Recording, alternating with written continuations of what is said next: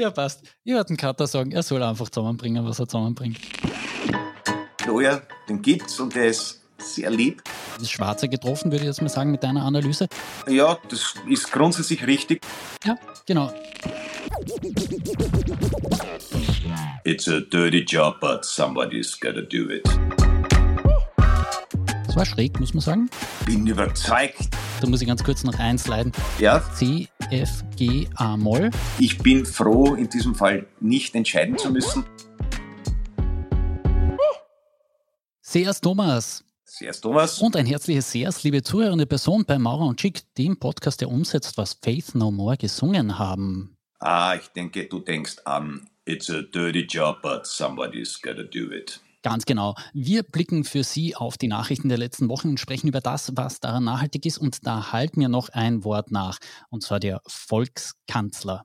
Ja, der Volkskanzler. Genau. FPÖ-Chef Herbert Kickel hat dieses Wort in seiner Rede zum 1. Mai am Linzer Urfahrmarkt verwendet. Und jetzt mal ganz spontan, Thomas, woran hast du gedacht, als du wieder mal das Wort Volkskanzler gehört hast? Naja, es war mir geläufig, dass das ein politischer Kampfbegriff war, der insbesondere vom völkischen Beobachter unermüdlich eingesetzt wurde, um einen Gegensatz zum, also Adolf Hitler, wer sich erinnern kann, österreichischer äh, Exportschlager in Deutschland gewesen, politisch. Und damit soll natürlich konstituiert werden, dass es ein mythisches Volk gibt, das eine, eine gemeinsame Art Seele oder Kollektivbewusstsein hat und dass sich diesen Volkskanzler wünscht, wodurch auch automatisch jeder, der sich den nicht zum Kanzler wünscht, nicht mehr zum Volk gehört. Und das ist im Prinzip, ich traue dem Herrn Kickel zu, dass er über die Geschichte des 20. Jahrhunderts auch nicht schlechter Bescheid weiß als ich möglicherweise aber andere Schlüsse daraus gezogen hat. Das heißt, die Verwendung dieses Begriffs ist ja ziemlich sicher nicht passiert, genauso wie sein tremolierender, wie schon erwähnt, doch immer wieder an Josef Goebbels erinnernder Redetonfall. Und die, das Kalkül dahinter ist natürlich so ähnlich wie bei der White Power Geste von der Frau Swarzek, dass das Dinge sind, die ganz viel Leute nicht spontan wissen äh, oder irgendwie parat haben. Und dadurch, wenn dann erwartbarer und berechtigterweise Proteste dagegen auftreten, man sagen kann, also wo, also an sowas denkt ja wirklich niemand, also kein normaler Mensch denkt an sowas weit hergeholtes. Und das scheint bedauerlicherweise einmal mehr, zumindest in der Zielgruppe, zu funktionieren. Ja, ähm, ich habe diesen Vorwurf auch schon irgendwie erwartet, dass es weit hergeholt ist. Deswegen habe ich mich an einer Stelle kundig gemacht, die ein bisschen unverdächtiger ist und nicht so vogue und zeitgeistig wie das Internet. Ich habe im Katalog der Österreichischen Nationalbibliothek Nachschau gehalten, was es denn dort ausspuckt und vorschlägt, wenn man nach Volkskanzler sucht. Und da gibt es tatsächlich zwei Bücher, die zur Entleihe angeboten werden. Zum einen der Volkskanzler Leben und Werden Adolf Hitlers von der Jugend bis zum Führer des Volkes. Mhm. Also ins Schwarze getroffen, würde ich jetzt mal sagen, mit deiner Analyse. Und das zweite ist dann ein Buch über Ludwig Erhard, der Volkskanzler. Er war von 1963 bis 1966 Bundeskanzler der Bundesrepublik Deutschland. Das heißt, das Wort hat dann schon eine weitere Verwendung gefunden und wie ich einem Artikel von meinem Kollegen Christian Böhmer im Kurier entnehmen konnte, wollten auch Leopold Fiegel, knapp nach dem Zweiten Weltkrieg, irgendwie noch nachvollziehbar in der Zeitspanne und später auch Alfred Gusenbauer Volkskanzler genannt werden. Also Alfred Gusenbauer Volkskanzler. Ja. Schreibt Christian Böhmer im Kurier vom 3. Mai. Hat mich ehrlich gesagt auch verwundert. Das war mir nicht so ja, weil es auch, also auch wenn man es im Sinne von Volksliebling, Volksschauspieler auslegt, war das für einen Gusenbauer doch in etwa so realistisch wie den Olympischen Zehnkampf oder die Mittelgewichtsboxmeisterschaft zu gewinnen. Ja, äh, über, über die Sportlichkeit von Alfred Gusenbauer vielleicht noch an anderer Stelle, weil Sie nachhören wollen. Wir haben schon einmal ausführlich über die Geschäfte mit dem Burgenlachs von Alfred Gusenbauer referiert. Aber bleiben wir noch ganz kurz bei der FPÖ, denn dieser 1. Mai in Dienst, der hat ja noch einiges anderes auch an sprachlichen Blüten zuvor gebracht, die die mir noch irgendwie nachhallen. Zum Beispiel Manfred Heimbuchner, FPÖ-Chef in Oberösterreich, sagte, wenn sich ein Mann im Bikini auf den Rasenmähertraktor setzt, soll er das tun. Nur kenne ich keinen, der das macht. Ich bin überzeugt, dass der Manfred Heimbuchner niemanden kennt, der sich im Bikini auf den Rasenmähertraktor setzt, wobei bei Rasenmähertraktor automatisch Norbert Hofer assoziiere, genau. aber ich glaube, der wird wahrscheinlich sich auch nicht die Combination von der Gattin ausbauen. Ich vermute aber, dass auch sehr viele der führenden Drag Queens dieser Republik niemanden kennen, der sie im Bikini auf den Rasenmähertraktor setzt. Ja, vielleicht war das auch nur ein weiteres Ablenkungsmanöver, denn Herbert Kickel hat in dieser Woche noch eine große Reise vor. Er fährt nach Budapest und zwar zum Conservative Political Action Conference.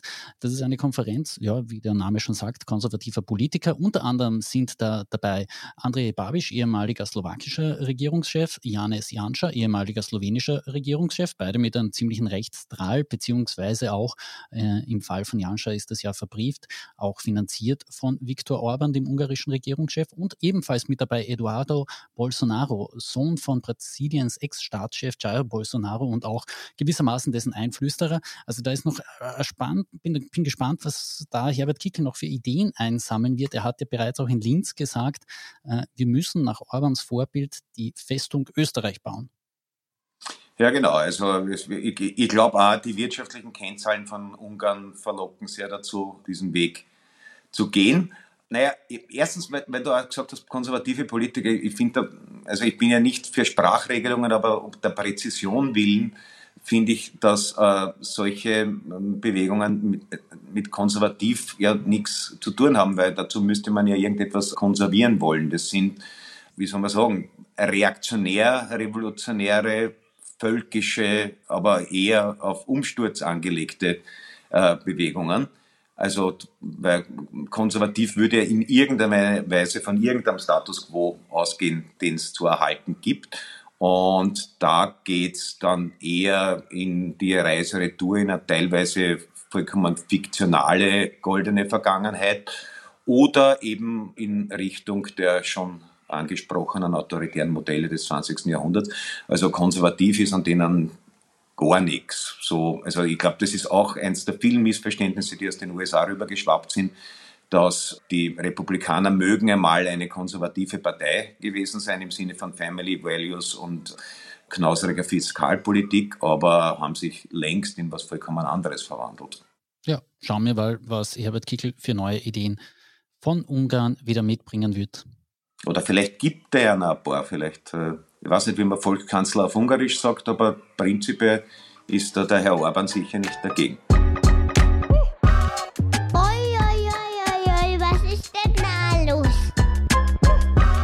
Leere Titelseiten, wohin man schaut. Am 3. Mai, dem Tag der Pressefreiheit, gab es einen Aufschrei der österreichischen Tageszeitung und zwar akkordiert. Man erschien mit leeren Titelseiten. Das ist Teil eines Protests gegen die Medienpolitik der Bundesregierung die einerseits eben den ORF, ja, man würde sagen, in seinem Monopol, seinem digitalen Monopol weiter noch einmal stärkt und die Möglichkeiten beziehungsweise den privaten Sektor nicht wirklich Luft zum Atmen lässt, wie das in mehreren Leitartikeln heute ventiliert wurde. Thomas, ist die Message der leeren Titelseite bei dir angekommen oder hast du einfach gedacht, es gab Probleme in der Druckerei? Naja, man ist ja seit geraumer Zeit auch schon daran gewöhnt, dass Tageszeitungen mit einem Opferkauf in, Möbel, in einem Möbelhaus aufmachen oder ähnliches. Insofern äh, hätte man das im ersten Moment für irgendeine pfiffige, zweiteilige Werbeaktion, also dann machst du auf und drinnen steht, also nicht, damit sie bei ihren Internetkosten nicht ins Leere fahren, dieser und jener Anbieter. Aber es war dann schon erkennbar, dass es eine, eine, eine, eine Protestaktion ist. Also es scheint jedenfalls der Bundesregierung gelungen zu sein, eine Medienpolitikreform zu fahren, mit der eigentlich alle unzufrieden sind. Äh, vielleicht mit Ausnahme der, der, der kaufmännischen Direktion im österreichischen Rundfunk. Aber jetzt rein journalistisch wird man wahrscheinlich zumindest auf der äh, ORF.at-Seite auch keine Freude an der äh, Nivellierung der, der Beiträge haben grundsätzlich dass die Verleger wenig Freude an der, an der Ausweitung der Online-Aktivitäten haben.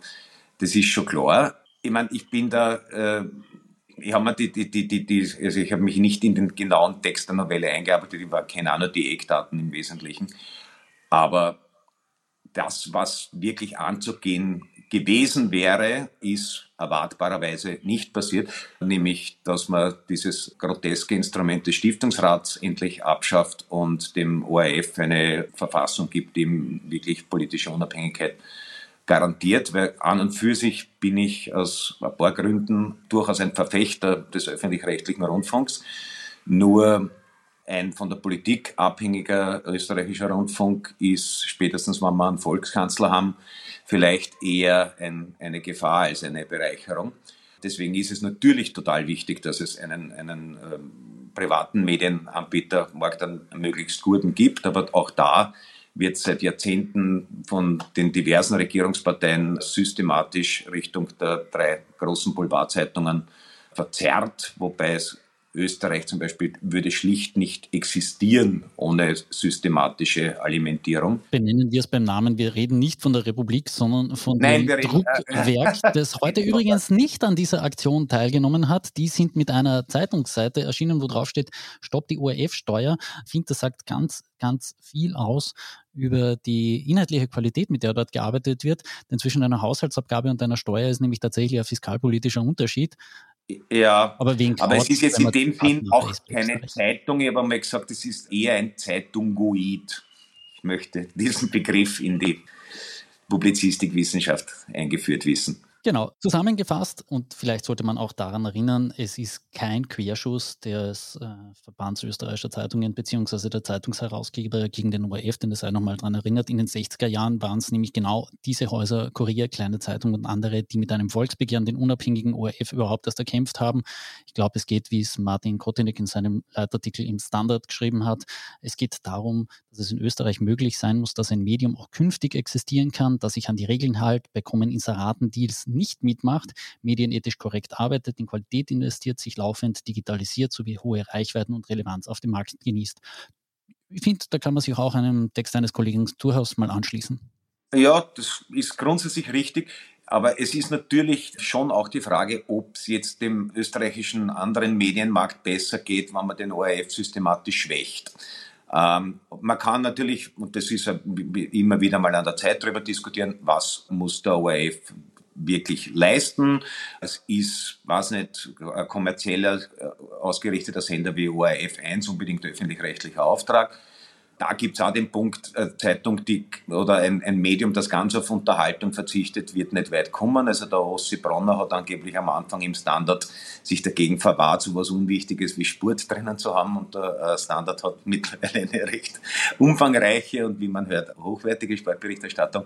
Also das ist alles, da, da, da gibt es viel, worüber man äh, zu Recht diskutieren kann wie gesagt, die, die Leistung, eigentlich alle unzufrieden zu hinterlassen, mit, wie gesagt, Ausnahme vielleicht der kaufmännischen Direktion des österreichischen Rundfunks, die muss da einmal zusammenbringen. Ja, oder man muss auch einfach ein Programm wie ein ORF 1 schaffen, die zwischen Gilmore Girls, Big Bang Theory, Modern ähm, Family, Malcolm mittendrin und hör mal, wer da hämmert, doch den ganzen Tag über bestreiten kann. Ja, nein, das ist aber, es ist so günstiger Content. Nein, natürlich, natürlich ist da einiges ein Wahnsinn. Ja. Ja, ja, bei uns in Kärnten. Eine Sache, die bundesweit ehrlicherweise noch ein bisschen zu wenig aufschlägt, lokalpolitisch in Kärnten allerdings seit einigen Monaten schon ja, ähm, Gesprächsthema ist und ich würde auch sagen, bis zu einem gewissen Grad wahlentscheidend war in der vergangenen Kärntner Landtagswahl. Das ist das Thema des Flughafens Klagenfurt. 2017 wurde dieser Teil privatisiert. Den Zuschlag hat ein Immobilienentwickler namens Franz-Peter Orasch mit seiner Lily Hill Group erhalten und seither gab es ganz, ganz viele Pläne zum Ausbau. Da wurden Multimillionen Dollar Größe Dinge in Renderings gezeigt. Es wurde sogar eine eigene Fluglinie präsentiert, war übrigens bei dieser Präsentation. Es war schräg, muss man sagen. Ja, es war ein bisschen eine halbe Sache, glaube ich. Ja, Genau, ähm, also äh, war mit der Kamera dort, wollte das ganze Ding filmen und dann wies mich jemand ganz höflich darauf hin, bitte gehen Sie nicht auf die andere Seite von diesem Flugzeug, da hinten steht noch Lufthansa drauf und nur auf einer Seite steht Lili Air drauf. War ein interessanter Moment jedenfalls. Also wie gesagt, seither wird um die Eigentumsrechte, Baurechte auf diesem Flughafen gestritten. Es gibt Call-Optionen, die man längstens schon ziehen möchte von Seiten der ÖVP und jetzt gibt es einen Schachzug, der einfach gesellschaftsrechtlich schon ein bisschen ans intellektuelle Limit gebracht hat. Es war nämlich eine Kapitalerhöhung geplant und weder Alteigentümer Stadt noch Haupteigentümer Lilihill wollten mitziehen, sondern nur die, also pardon, weder Alteigentümer Land wollte mitziehen und noch ja. auch die Lilihill, sondern nur die Stadt Klagenfurt, die einen wirklichen Minder Anteil hat, wollte da mitziehen, beziehungsweise zieht damit und jetzt sieht so aus, als könnten die mit 47 Prozent größter Anteilseigner werden und plötzlich würde die Stadt Klagenfurt wieder einen Flughafen besitzen, wirklich tatsächlich im eigenen Eigentum. Und das ist schon irgendwie kurios, wenn man sich die Zustände in Klagenfurt anschaut. Ja, also so, soweit mir bekannt ist, gibt es äh, in Klagenfurt als der einzigen Landeshauptstadt keine städtische Bi Bibliothek. Da muss man auf die Bibliothek der AK, glaube ich, zurückgreifen. Genau. Äh, wenn, man, wenn man irgendwie äh, auf Bibliotheken angewiesen ist, wenn man die Bücher nicht kaufen kann.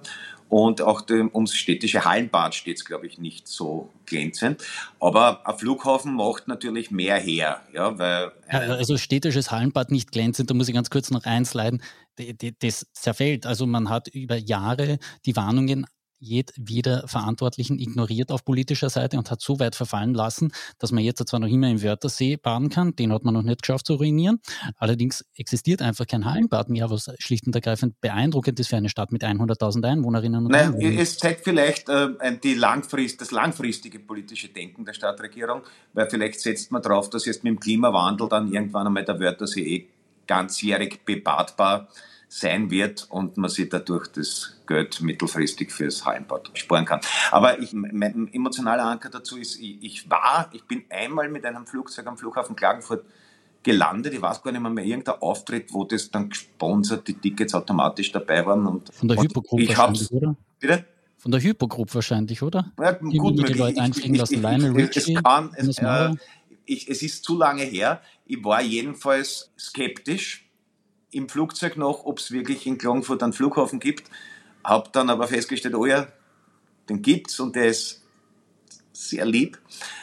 Es ist jetzt natürlich aber auch die Frage, wenn dann jetzt Semmering Tunnel, Tunnel und das alles da ist, braucht dann Klagenfurt immer noch einen Flughafen dringend, weil ich glaube so von den, von den anderen Metropolen, also ich glaube es gibt von New York oder Peking keine Direktflüge und die anderen Landeshauptstädte, also wenn du jetzt nicht gerade von Bregenz kommst und nur für Bregenz zahlt es wahrscheinlich auch nicht aus. Also ob das langfristig ein Erfolgsmodell sein wird, zumal ja Dinge erwogen werden, wie vielleicht irgendwann einmal doch die Steuerbefreiung für Flugbenzin aufzuheben oder Überlegungen da sind, ob das überhaupt so gescheit ist, äh, Flugverkehr noch weiter auszubauen. Das sei dahingestellt, das überlasse ich der Weisheit der Klagenfurter Stadtregierung, die da ja offenbar demnächst wieder äh, federführend Eigentümer sein wird. Du meinst also auch so mittelfristig, die machen das Gleiche wie beim Hallenbad. Sie sichern sich einfach das Eigentum, lassen es verfallen und dann ja. sagen sie, wir haben Klimapolitik gemacht. Ja, das ist vielleicht wirklich so, wie, wie man das ja auch kennt, dass Bauern, die den Weingarten selber nicht mehr bestellen, einfach sagen, aber verkauft wird nicht. Ja? vielleicht ist das die Mentalität, die da durchschlägt. Na, endlich eine Nachricht mit einer Frau. Aber was für eine? Thomas, du nimmst, wenn du im Homeoffice bist, ja immer vor einer fantastischen Wand mit CDs auf. Jetzt muss ich dich fragen, weil ich es echt noch nie gefragt habe, aber du bist vermutlich auch irgendwie begnadeter Gitarrenspieler, oder? Nein, leider. Ich habe für ein Programm mal mir drei Akkorde beigebracht, die, und meine Performance hat sehr davon profitiert, dass es auch so gedacht war, dass es ganz jämmerlich klingt ich vermute mal, es war ein C dabei, ein G wird auch dabei gewesen sein bei den ja. Akkorden. Äh, und dann war A Moll oder ein F? Ich glaube, ich kann es mir mehr, es war We Shall Overcome. Ja, okay, es, es ja. Kommt, kommt hin. Jedenfalls, wenn Sie diese vier von mir erwähnten Akkorde gehört haben, dann können es vermutlich noch nicht zuordnen, zu wem, welchem Lied das tatsächlich jetzt irgendwie passen könnte oder auch nicht. Es geht jetzt nämlich um diese vier Akkorde in einem Gerichtsprozess, den mein Kollege David Knees, übrigens Podcaster von Delikt, falls Sie noch mehr hören wollen aus dem Boulevard der kleinen Zeitung. Also jedenfalls David Knees verfolgt einen unglaublich interessanten Prozess in New York. Dort ist Ed Sheeran wegen Urheberrechtsverletzungen angeklagt. Der soll nämlich von Marvin Gaye abgeschrieben haben, basierend auf diesen vier Akkorden C, F, G, A, Moll. Das Stück, das Ed Sheeran geschrieben hat, ist Thinking Out Loud. Man, ist ein wunderbares Lied, das er für seine Ehefrau geschrieben hat. Und der Ursprungsgedanke, der dahinter stehen soll, ist eben Marvin Gaye mit Let's Get It On. Ja. Das ist schon unglaublich, oder? Vier Akkorde, die quasi Grundsatz sind in der Populärmusik, dazu einen Urheberrechtsprozess zu konstruieren, oder? Ja, das ist äh, wahrscheinlich auch schwierig zu gewinnen. Ich meine, es gab ja immer, immer wieder solche. Äh, Stairway to Heaven äh, von Led Zeppelin ist, glaube ich, jahrelang vor Gericht gewesen und dann äh, zugunsten der Zeppeline entschieden worden. Also ich glaube, dass eben mittlerweile alle Durharmonien und Mollharmonien, die man halbwegs auf einem, einer Tastatur oder einer, einem Seiteninstrument greifen kann, irgendwann einmal bereits in den Top Ten der Charts waren. Wir haben jetzt doch durch fast ein Jahrhundert Popmusik, wenn man es weiterfasst. Und das wird natürlich immer, immer schwieriger, das, das spezifisch an einer Nummer zu benennen. Ich kann im konkreten Fall nicht viel sagen, weil Let's Get It On habe ich im Ohr. Und Ed Sheeran habe ich auch immer wieder mal reingehört, weil der halt so berühmt ist. Und ich finde das eh immer ganz gut, aber merke mir es nicht. Also Ed Sheeran hat irgendwie, das, das, tropft dann ab. Manchmal höre ich was im Radio und dann sagt man, das ist Ed Sheeran, also ja, das ist Ed Sheeran und dann habe ich es wieder vergessen. Also ich bin froh, in diesem Fall nicht entscheiden zu müssen, aber äh, vielleicht können wir ja die YouTube-Links verlinken, um einer äh, demokratischen Entscheidungsfindung in der Hörerschaft unseres Podcasts äh, einen Untergrundbasis zu verleihen. Ja, äh, das machen wir auf alle Fälle. Vielleicht verstärkt das Ihre Meinungsbildung auch noch, wenn Sie die Drohung von Ed Sheeran dann sich nochmal zu Gemüte führen. Er droht nämlich, die Gitarre an den Nagel zu hängen, wenn er da verurteilt wird und sagt ganz direkt, wenn ich das getan hätte, was Sie mir vorwerfen, wäre ich ein Idiot, mich vor 20.000 Menschen auf die Bühne zu stellen und das zu tun.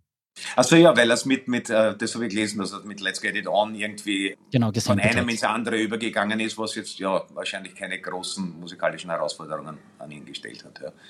Ja, ja ah. wäre wär tatsächlich ein bisschen unklug. Also dann vielleicht im Interesse der sympathischen Rotschöpfe dieser Erde sollte man fürs Team Ed Sheeran sein, zumal der Marvin Gaye selber eh nichts mehr davor hat. Genau, wir hatten so viele Frauen in dieser Woche und nach der letzten Wolke mit LKK, Beate Meindl-Reisinger und vermutlich auch Marlene Swarzig halten wir uns jetzt mal nicht ans Gendern, sondern wir sagen einfach Tschüss und